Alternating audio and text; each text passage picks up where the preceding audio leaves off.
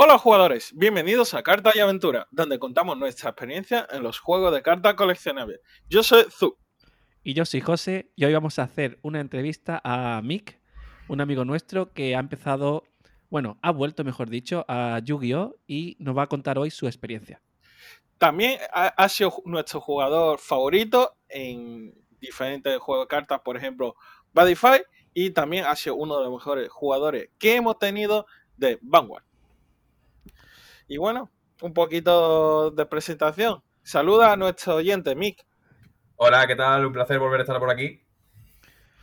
Es verdad, que Mick eh, ya vino una vez a hablar con nosotros. ¿Cuándo fue, José?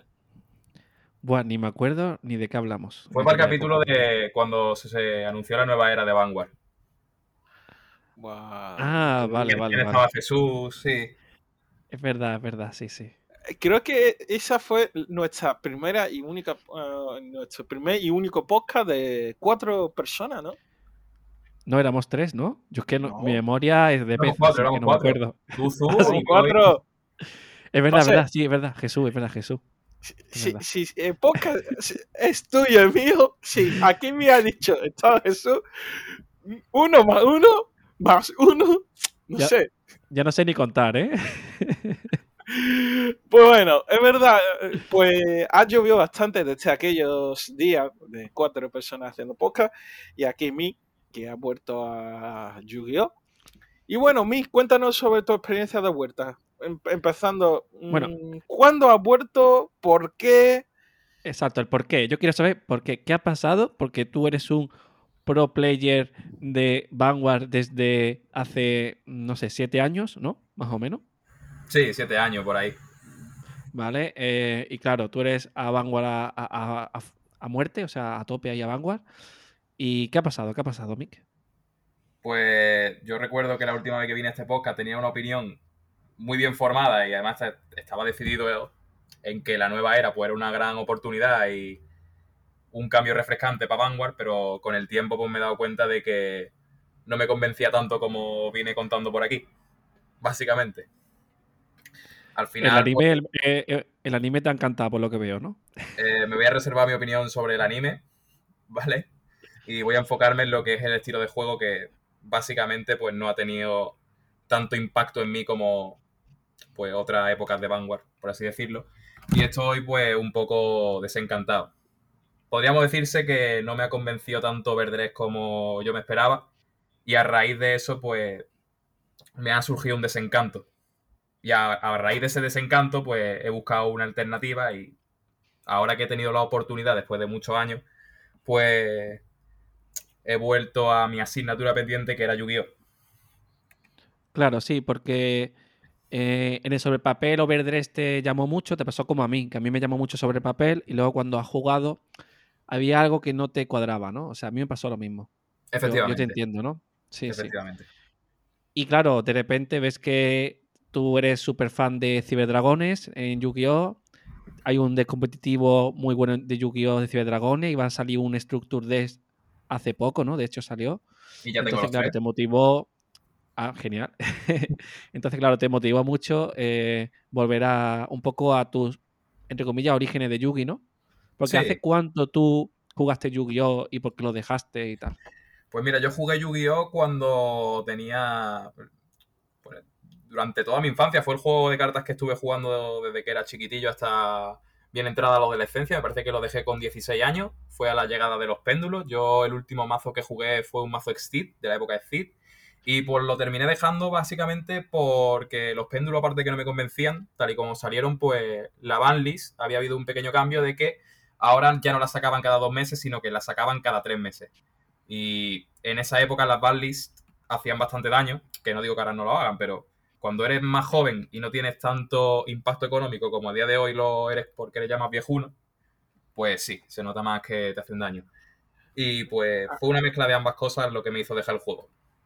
Aquí Sí, te- también... te entiendo. eh, Te entiendo Perdón. perfectamente porque los Banley, incluso no solo en Yu-Gi-Oh, sino en otros juegos, por ejemplo, en Dragon Ball, que estoy jugando ahora a full, nos hace muchísimo da- daño a cualquier jugador.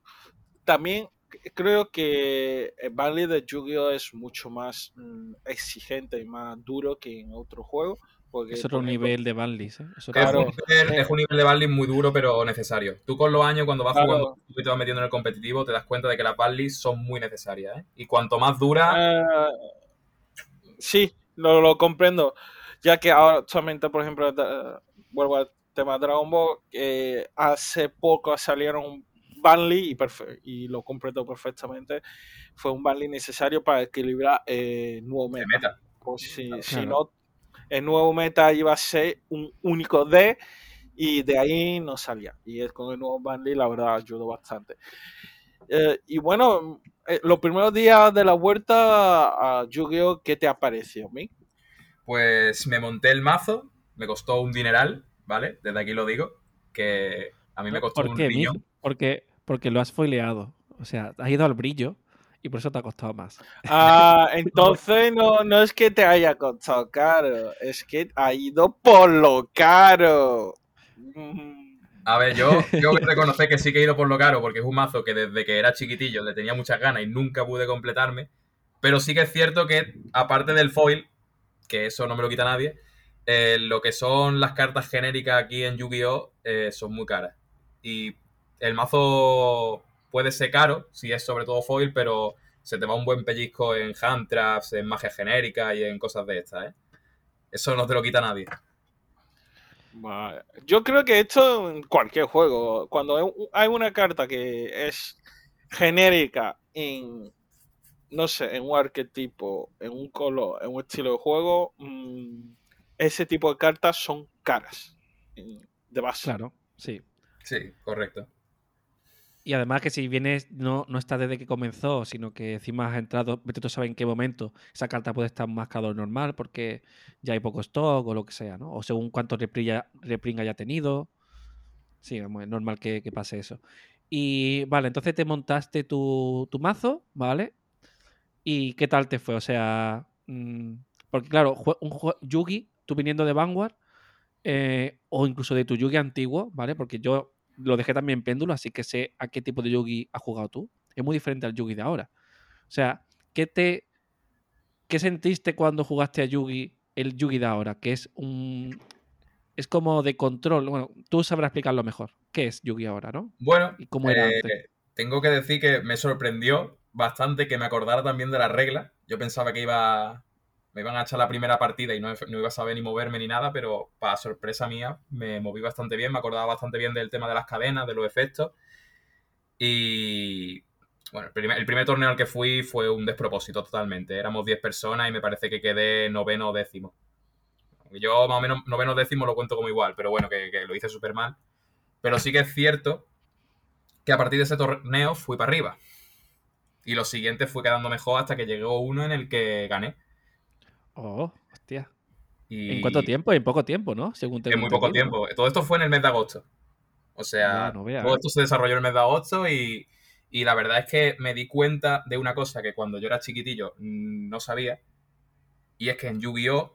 que supongo que se podrá extrapolar a otros TCG, pero en Yu-Gi-Oh! cuanto más vas a los torneos, aunque pierda, aunque te den palizas, es donde más aprendes. Sobre todo si te quedas el- en el por qué has perdido.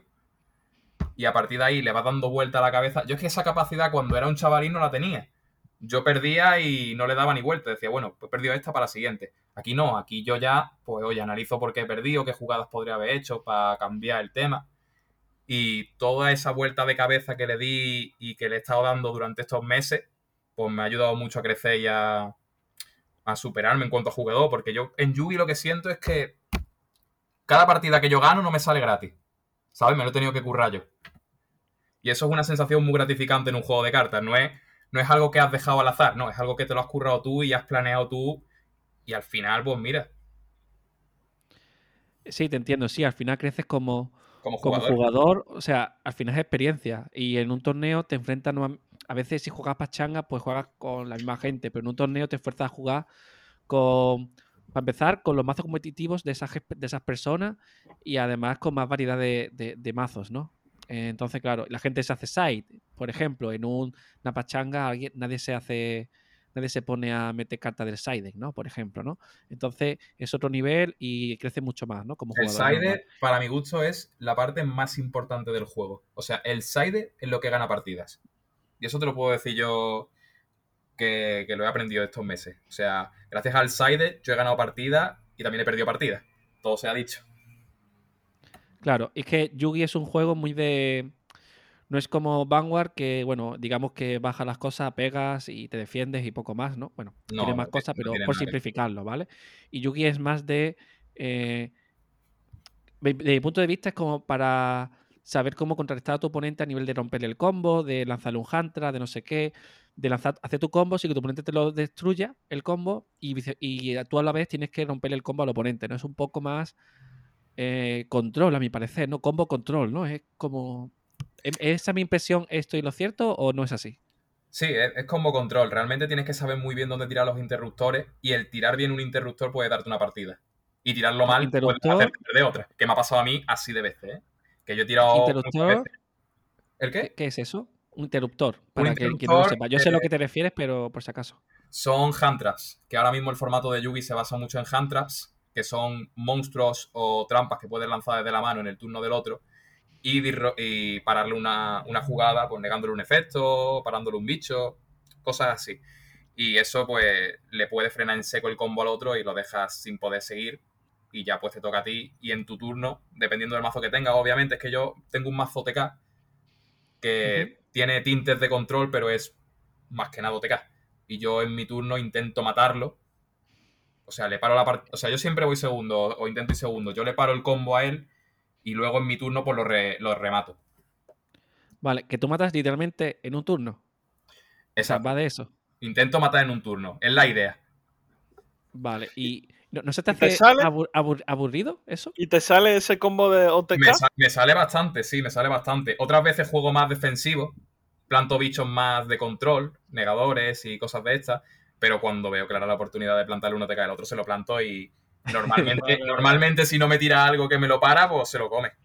Lo Vale, come. aquí, mm, como José, ha dicho, preguntado José, ¿no te parece aburrido este tipo de estilo? No, O- es un OTK que realmente tienes que hacer ciertos combos y algunas cosas que no es un OTK que te sale instantáneo, tienes que currártelo, tienes que bajar muchos bichos, hay muchas formas de hacerlo. No es un OTK que se hace con tres cartas y ya plantas el campo y pega. Esto tienes que currártelo un poquito más. Así que yo en cierto modo me entretengo sacándolo. Además, como digo, es un mazo que a mí me gusta mucho y no hay ninguna partida que sea igual que la otra, ¿sabes? O sea, hay aquí- que son reglamentarios, pero normalmente cada partida es un mundo. Aquí eh, hay una de. Yo sé que en Yugi muchas veces, cuando el contrincante realiza cierta jugada, ya, el opon- eh, ya dice, he perdido directamente. Ah, ¿Te han hecho eso? Eh, a ver, a mí el concederme propiamente una partida sin que él haya podido hacer nada, eh, no... La gente aquí suele ser de los que no se rinden hasta el final. Al menos yo no recuerdo ninguno que se me haya rendido así con que yo haya hecho un par de movimientos. Al menos de momento, yo que no me acuerdo, también mi mente no da para más en los años que corren, pero eh, suelen, suelen durar hasta el final. Y hasta que no le quitas el último punto no, dic- no te dan la mano. Bueno, Sí, bueno, que son luchadores hasta, hasta el final. Hasta el final, así, hasta el final. Muy bien, muy bien. ¿Y, y qué tal con, con la comunidad de Yugi? ¿Cómo, cómo ha sido el volver? Eh, gente conocida que ya estuviera que- de tu época, que sé que ya había alguno y tal. ¿Cómo ha Pues la vuelta, la vuelta ha sido complicada, porque a mí lo que más me ha costado del juego de Yugi no es hacerme el mazo o aprender a jugar de nuevo, es estar yo allí solo contra el mundo, porque yo en la comunidad de Yugi es verdad que no tengo un grupo de amigos propiamente dicho, son gente que conozco, son conocidos. Tenía un chaval con el que yo empecé a jugar, pero se acabó yendo y me quedé yo solo. Y ahora pues mira, estoy pues a ver qué surge con, con esta gente. Yo ahora mismo pues soy un poco más un forastero allí en la comunidad hay gente que es muy simpática, muy agradable, pero no son los mismos lazos que tengo, por ejemplo, con la comunidad de Vanguard, que son lazos que he forjado durante años. Es que no tiene nada que ver. Yo aquí soy nuevo y tardaré mi tiempo en integrarme del todo, pero bueno, poco a poco. Claro, sí, es que, claro, lo que tú dices, son siete años de Vanguard, es una amistad mucho más fuerte que tú llevas en Yugi meses, un par de meses. solamente. Exactamente. No tiene nada que ver. Claro. Y eso es lo único que me falta a mí en la comunidad de Yugi. En el momento en que consiga un grupo de amigos, para mí ya será el culmen. Vaya, mí sin amigos, qué raro. Porque de- desde que te conozco te recuerdo siendo, una persona muy amistoso con la gente, entonces muy cercano. Y tenía mucha facilidad en hacerte amigo de la, de la comunidad. Entonces me parece extraño este comentario tuyo. De que te Mm, No, no tengo ni idea, Azul. Será que. Bueno, no sé si con los años me habré vuelto más, más áspero a la hora de las relaciones sociales. Que puede ser. A ver, yo, es que creo que no es que Mick esté en una esquina llorando porque no tiene amigos, es no. simplemente que no siente la misma conexión con alguien que conoce hace dos meses con alguien que conoce hace siete años. Simplemente eh, yo creo que va por ahí el tema, ¿no? Es que no que normal, claro, la, no la es confianza no es la misma. Yo a esta gente la conozco, la comunidad de Yugi la conozco visualmente, de haberlas visto un par de veces, un par de ocasiones, de haberme topado con ellos en alguna quedada, pero hasta ahí. Yo, más que un par de palabras que hemos intercambiado, no tengo ningún recuerdo yo de ellos. Entonces, eh, bueno, veo que los torneos muy bien. La comunidad de Yugi, bueno, es cuestión, eso es tiempo, no es otra cosa. Te haces con el juego fácil, te gusta todo, o sea, o sea que en un principio un 8, ¿no? O sea, un 8. Te falta eh, hacer super amigos en Yugi y ya es un 10, vamos. O sea, estás muy feliz allí, ¿no? Por lo que veo. Exactamente. Para mí lo único que me falta es eso, y en el momento en que lo consiga, ya perfecto. O sea, no puedo pedir Bien, más. bien. Entonces tú te ves ahí durante muchísimos años, ¿no? Eh, O sea, de ha, momento, ha sido para, ha ha sido para quedarte. O sea, no es algo pasajero, sino que vas a quedarte ahí eh, muchísimo tiempo, ¿no? de momento tengo pensado quedarme, sí. Estoy cómodo, ya me he asentado y pues le he cogido, le he cogido la carrerilla. O sea que yo, en mi pensamiento es quedarme todo lo que pueda allí, ya que he invertido una buena suma, pues por lo menos que menos que, que aprovecharla, ¿no? Pues sí, pues sí. Todo depende, todo también, depende también de las circunstancias, pero de momento sí, mi, mi intención es quedarme todo lo que pueda. Vale, ¿y algo que te gustaría cambiar? eh, a lo mejor, pues, mm, de Yugi, puede ser o de la comunidad o de Yugi, ¿vale? Algo que te dijera tú. Pues mira, esto me gustaría que fuera así o asá. Puede ser de lo que sea, ¿vale? No tiene que ser de algo específico. Pues de la comunidad es que realmente son personas muy competitivas y no es como la gente de Vanguard o, o Gay Ruler propiamente dicho. Son gente muy competitiva y hay algunas personas que sí que se nota que le va la vida en el juego y que perder una partida es como que, yo qué sé, una afrenta para ellos, ¿sabes? Y eso se nota Es que- y a, a veces corta mucho el rollo, la verdad. Que, di- digamos que Mick era el competitivo de Vanguard. y ahora, Sí, en comparación a lo de Yugi, no es competitivo, ¿no? Es lo que te pasa. No, a ver, Vanguard eran competitivos, pero nunca llegaban a esos niveles de llorarte una partida. Pero aquí. No, no, sí- digo que para Vanguard tú eras el competitivo. Ah, bueno, o sea, yo- tú eres el competitivo de Vanguard. Entonces tú eras en Yugi, eres el contrario. Eres el menos competitivo. yo. Nah, yo creo que mí es de lo que se va siempre la llorería. No, yo, yo te digo la verdad. Yo en Vanguard jugaba el mazo que a mí me gustaba por el diseño. Y en Yu-Gi-Oh! hago exactamente lo mismo. Yo nunca he jugado un mazo porque diga esto es el meta. Yo siempre he jugado los mazos que a mí me han gustado de diseño y ha coincidido por suerte o desgracia, no sé, que eran justamente los mazos que estaban top en esos momentos y pues me ha ido bien, pero que yo nunca he ido por el meta ni, ni los tier 1 ni nada. Sí. Yo siempre he ido por el diseño de, los- de los bichos. Yo, yo nunca te he visto jugar un mazo de sirenas de Vanguard porque sea el meta. Exacto. Ah, por- Exacto, sí, sí. Tienes razón, tienes razón. Vale, pues tú, pregúntale tú algo, venga, que me quedas sin ideas. Yo- bueno, no sé, yo aquí eh, hoy he venido más de oyentes, la verdad, porque la- ¿Sí?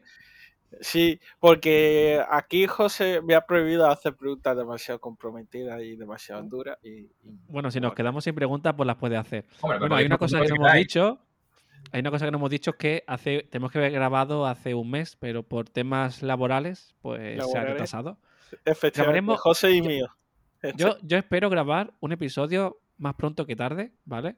O sea, muy de seguido a este, ¿vale? Me apetecería. Eh, y también bueno. tenemos temas preparados. En este sí, caso. tenemos tema, tenemos tema, sí. Pero Bien, ya, ya esto el otro día lo comentamos en- entre José y yo y lo grabaremos, pero ya aquí no. ¿Sí o no, José? Eso es secreto. Sí, sí. Sí, sí, eso es Eh, secreto. Eso es secreto. Bueno, entonces, pregúntale lo que tú quieras, Zu. Venga. Bueno, vale. Eh, con tu vuelta a Yu-Gi-Oh! y a Vanguard, ¿qué ha pasado con ella? ¿Lo has dejado? Mm, la- ¿Le ha dado una pausa? Pues mucha gente me ha ¿O preguntado. ha sido un divorcio total y absolutamente como me pasó a mí con Magua?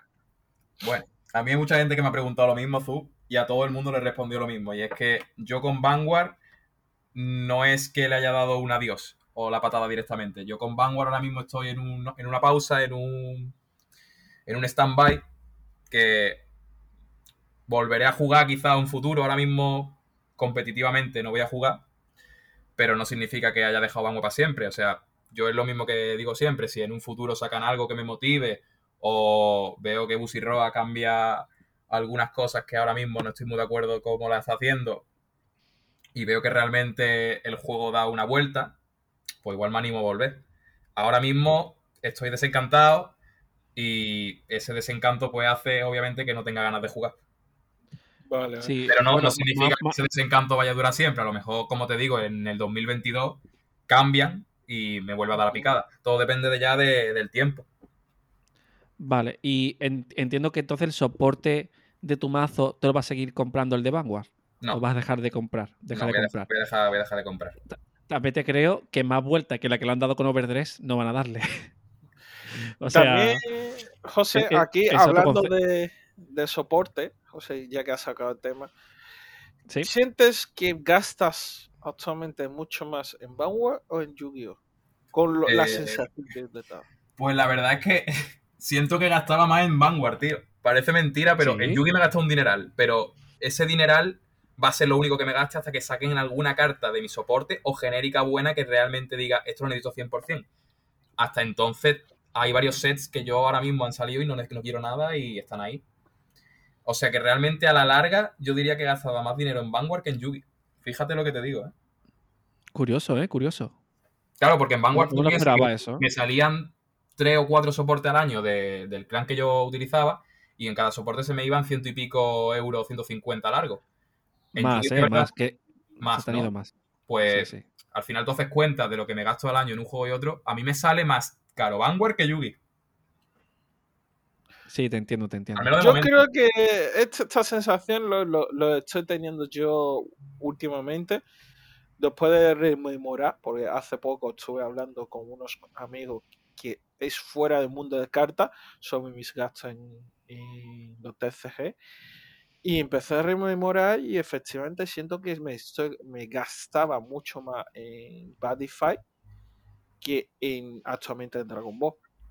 Es la sensación, porque Badify Sí. era do- soporte todos los meses y eran prácticamente se me iba unos 120, 150 por, perfectamente y porque mi soporte era barato y porque íbamos por lo más barato si no fuera por eso hubiera gastado más y actualmente en Dragon Ball sin contar las, lo- las presentaciones eh, mi gasto es mínimo es mínimo no llega a los 100 y porque es que- entre los torneos recupero muchísima inversión Es que el soporte de, de- O sea, de los juegos de Bushiroa, porque mm, Bushiroa saca soporte todos los meses, sacaban Budify todos los meses. En Vanguard mm, se supone que sigue sacando cada mes más o menos también. Lo pasa que ahora lo mezcla con Premium y estándar y no sé qué. Pero claro, es un ritmo. O sea, Bushiroa tiene un ritmo de todos los meses sacó algo, ¿vale? Dragon Ball, salvo alguna cosa como el aniversario, como la caja de aniversario y tal, realmente sale un soporte cada tres meses. Entonces te da tiempo a ahorrar, a disfrutar, porque eh, eso pasaba en Vanguard y pasaba en Buddy, que cada mes podía cambiar el meta perfectamente. Tú en Dragon Ball o en cualquier juego de colores, ¿vale? Porque Vanguard no lo considero un juego de colores porque no puedes mezclarlo, siquiera. Em, pues tú podías, eh, tú disfrutas tres meses o cuatro o lo que sea tu soporte y sin problema, y te da tiempo a conseguirlo poquito a poco si hace falta y tal, ¿no? Entonces sí, yo creo que gasta mucho menos y te quemas menos, ¿no? También, ¿no? Sí, sea, me queda sí. muchísimo menos. A mí no sé si te da esta sensación de quemar. Hombre, yo siento que he ahorrado mucho dinero, la verdad. Bueno, de- sin contar el gran desembolso que he hecho para comprarme el mazo de Yugi, luego los siguientes meses que he estado sin gastar prácticamente dinero en cartas, salvo alguna cosa muy puntual o los torneos, es un respiro bastante gordo, ¿eh? O sea, se nota bastante el no gastar cada mes dinero en un soporte. Es que son 150, 100 euros que se te iban cada mes. Eso al final tú vas haciendo las cuentas y te das cuenta de que, joder. Pero a ti no te sacaban cada mes en, en, Vanguard, ¿no? Porque tú usabas, jugabas Shadow. Era cada dos o tres meses. Cada dos o tres meses, pero aún así se te, se te, iba dinero, ¿eh, José? Al final, contando, si tú te pones a hacer cuenta de los soportes, yo en un... Sí, porque me llevas playset. En un, sí, claro, porque yo, yo, iba por playset. En un año puedo haberme gastado perfectamente 500 euros y pico o más. O, o más. Yo, más. yo creo que más, en ¿eh? un año perfectamente podemos haber gastado más de 1000 euros en, en Vanguard o Badify. Sí, totalmente. Y yo ni te digo. Perfectamente. José, José lo sabrá seguramente mejor que ninguno. Yo, yo, yo, yo sé cuánto gasto cada año en cartas y, y, sí, sí, entiendo. Sí, sí. Es que el juego de Bushiroa se va, se va bastante. Y hay una cosa que. que eh, ¿Qué tal el cambio, vale? De un juego tan cerrado como Vanguard, porque aunque haya cambiado con Overdress, los mazos siguen siendo súper cerrados, a un juego tan abierto como Yugi, donde si tu mazo no tiene soporte, siempre puedes utilizar genéricas, puedes puede siempre compensar la falta de soporte de Ciberdragón con algo genérico y tal, y, y, hacer cosas mucho... Y el mazo no está tan cerrado, tú al final puedes usar tu imaginación y montar el mazo como te dé la gana. ¿Qué tal ese cambio? ¿Cómo ha sido para ti? Porque no tiene nada que ver una cosa con la otra, la verdad. O sea, The Vanguard es un mundo completamente diferente a Yugi. El salto de un juego a otro es. es abismal. O sea, en Vanguard estás acostumbrado a repetir siempre la misma jugada en cada partida y sabértelas de memoria, apenas pensar, y luego llegas aquí que tienes que pensar no solo en tu turno, sino en el turno del otro. Sobre todo, yo diría que tienes que pensar más en el turno del otro que en tu propio turno. Y eso, quieras que no, pues es, es, un cambio bastante considerable. Yo, yo es que estaba acostumbrado a ir a los torneos sin pensar prácticamente porque me conocían los mazos al dedillo. Y aquí he llegado a punto en que he tenido que salir fuera de entre ronda y ronda en Yugi porque es que la cabeza me reventaba. O sea, tenía que tomarme un respiro. Claro, y la gente se puede montar que... cosas muy raras, mazos muy inventados y tú no sabes cómo funcionan. Claro, si alguien te viene con algo, no sé, bueno, algo ya, no sea lo típico, si tú, ¿no? Si tú llevas mucho tiempo sin jugar, cualquier mazo es raro y tú tienes que estar acostumbrado y acostumbrarte siempre a preguntar al otro qué hace eso, qué efecto tiene este. Cada carta que saca tienes que preguntarla para saber qué hace. Y ya simplemente Gracias. Esfuerzo que Gracias a mí. Gracias a mí. Esto es lo que le, le pasa a José cuando juega conmigo a Dragon Ball su mazo se lo sabe. Y cuando, pero cuando juega dice, oh, pues ya no me acuerdo cómo se hacía esto. Ah, que esto hacía esto. Vaya. Y yo, mmm, José, te estoy jugando con un mazo antiguo para que tú puedas practicar conmigo. Y es que no me acuerdo. No, no me acuerdo. Tenemos que echar alguna partida, ¿eh? porque hace tiempo que ya no, no, no me acuerdo de nada. Eh, y me gustaría hacerte una pregunta y si queréis, cortamos aquí, ¿vale? Salvo que tengáis buena Bueno, no, yo tengo que... otra pregunta. ¿Me vale, deja pues la, mía, la, mía, la, mía, la voy a dejar para el final, sí. La mía quiero que eh, me deja a mí que tú hoy has hablado mucho, más porque, que yo. Porque hoy estás dormido. Muy bien, ¿eh? Yo me lo estoy pasando muy bien. A ver, mi, esto de. Esto creo que mmm, es un problema de Bushi. Porque Bushi, pues, todo el mundo, todos ya sabemos, los juegos suyos, en este caso, hablamos de Badify, Waze y Vanguard son juegos de cartas muy cerrados. Con, tú con pillar el soporte de clan, mundo, serie y ya puedes montar el mazo. Y para que el mazo funcione tiene que ir con X estructura, digamos que de las 50 cartas, 40 o 38 son las mismas. Y el resto un poco variable. El Yugi, eh, tú puedes, eh, supo, ¿cuántas cartas son? Si no me equivoco, 50 también, ¿no? no el, máximo son, el máximo son 60, pero normalmente los mazos son de 40, 41. Claro. Yo creo que de los 40 cartas, solo es 20, 20 cartas coincide con la meta. El resto de 20 tú tienes que ir cambiando por cosas diferentes para adaptar tu juego tu sí. estilo. Supongo. Está la base y luego ya, aparte de la base, lo que tú le metas de genérica y cosas de estas, sí. Claro, esto yo creo que es una cosa que mm, es un gran cambio que tú estás sufriendo. Y lo que tú dices, que yo, yo, yo antes, cuando empecé eh, Dragon Ball, sufría eso porque era um, jugada que yo tengo que estar muy atento en mi turno, en tu turno importante, dejar recursos para poder um, responder a las jugadas oponentes, que eso, em, gracias a Buddy, yo tenía práctica, pero en era llamo, llamo, llamo, pego, pego, pego, vas. Y no tenía, era tan automáticamente, tan automática que te me acostumbraba. No sé si tenía esta sensación.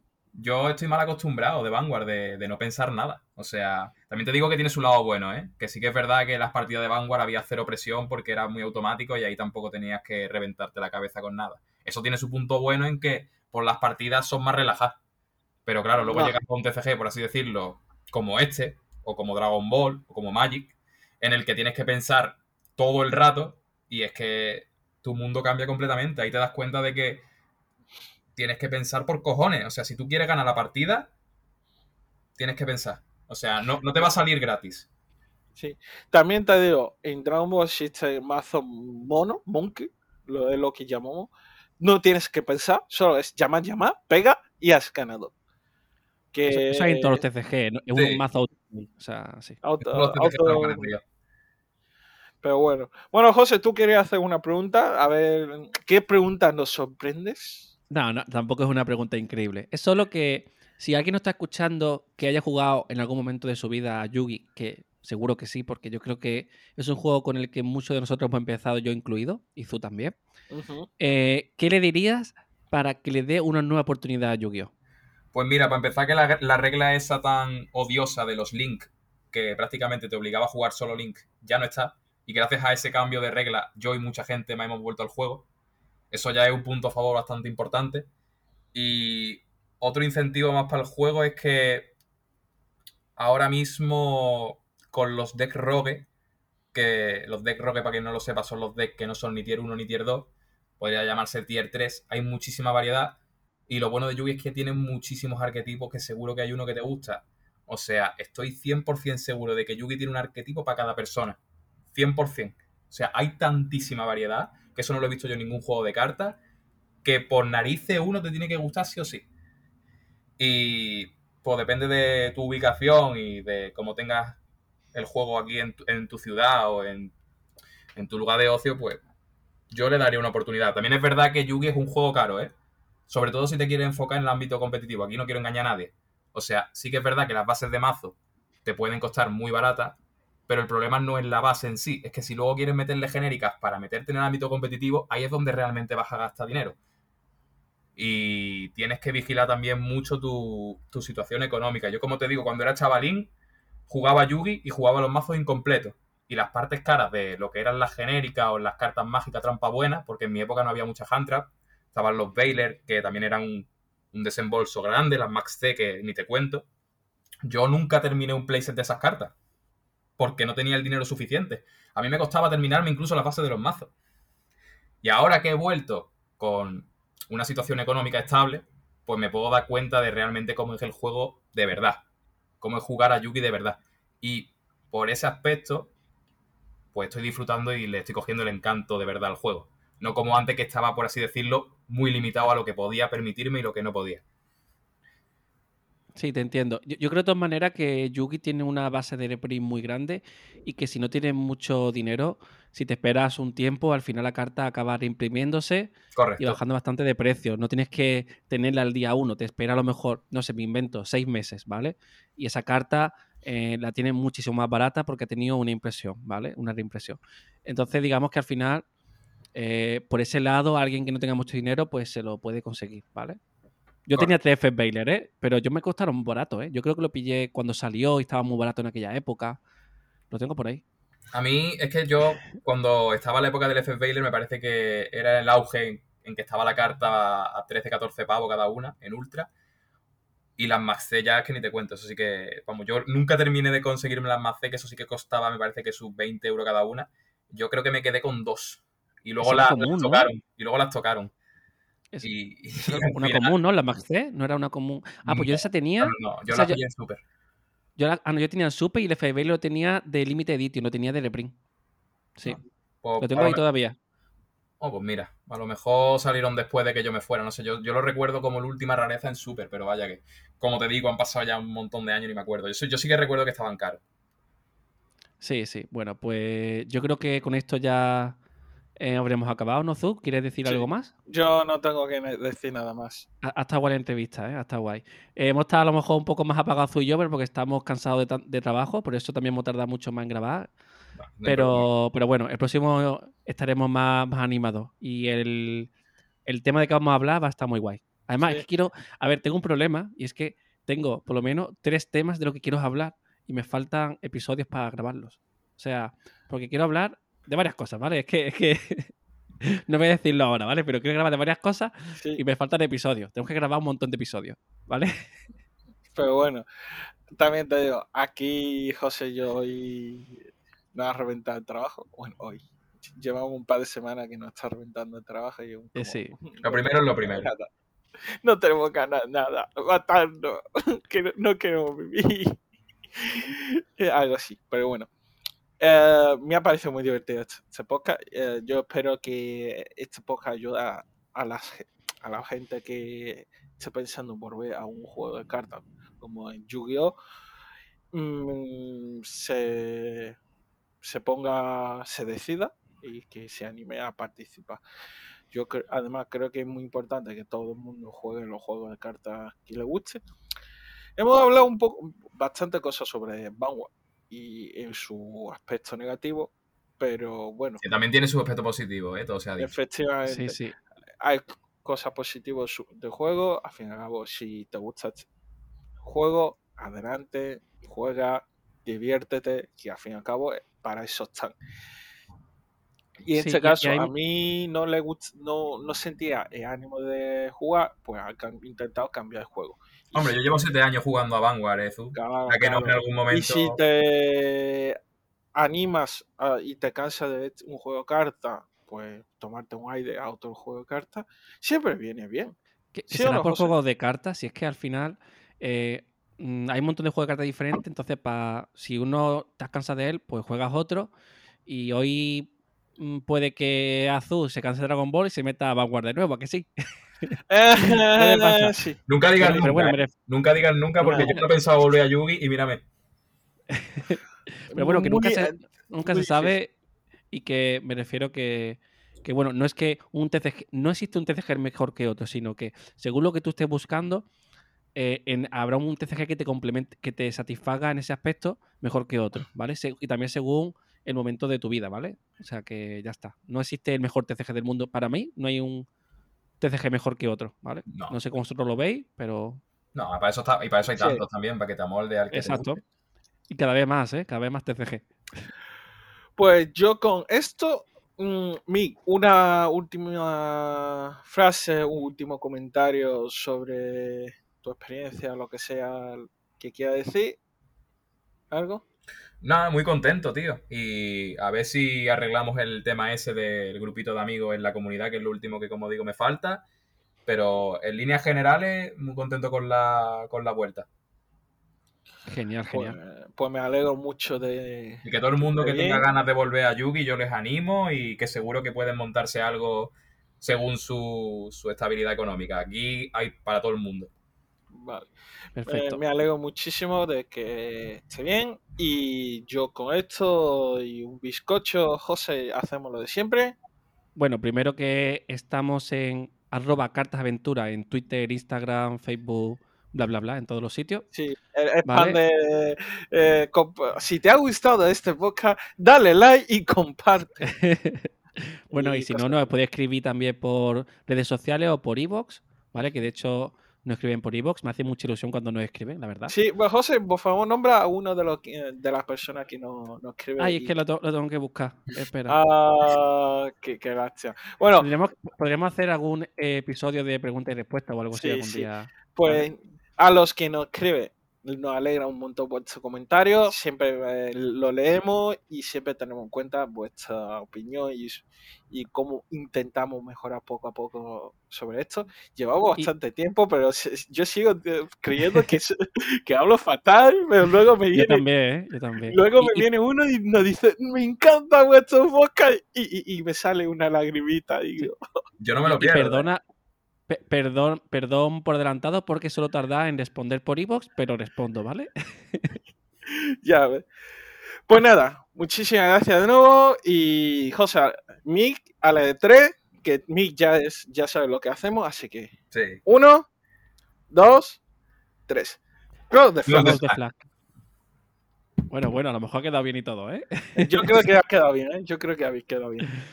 Bueno. Adeus!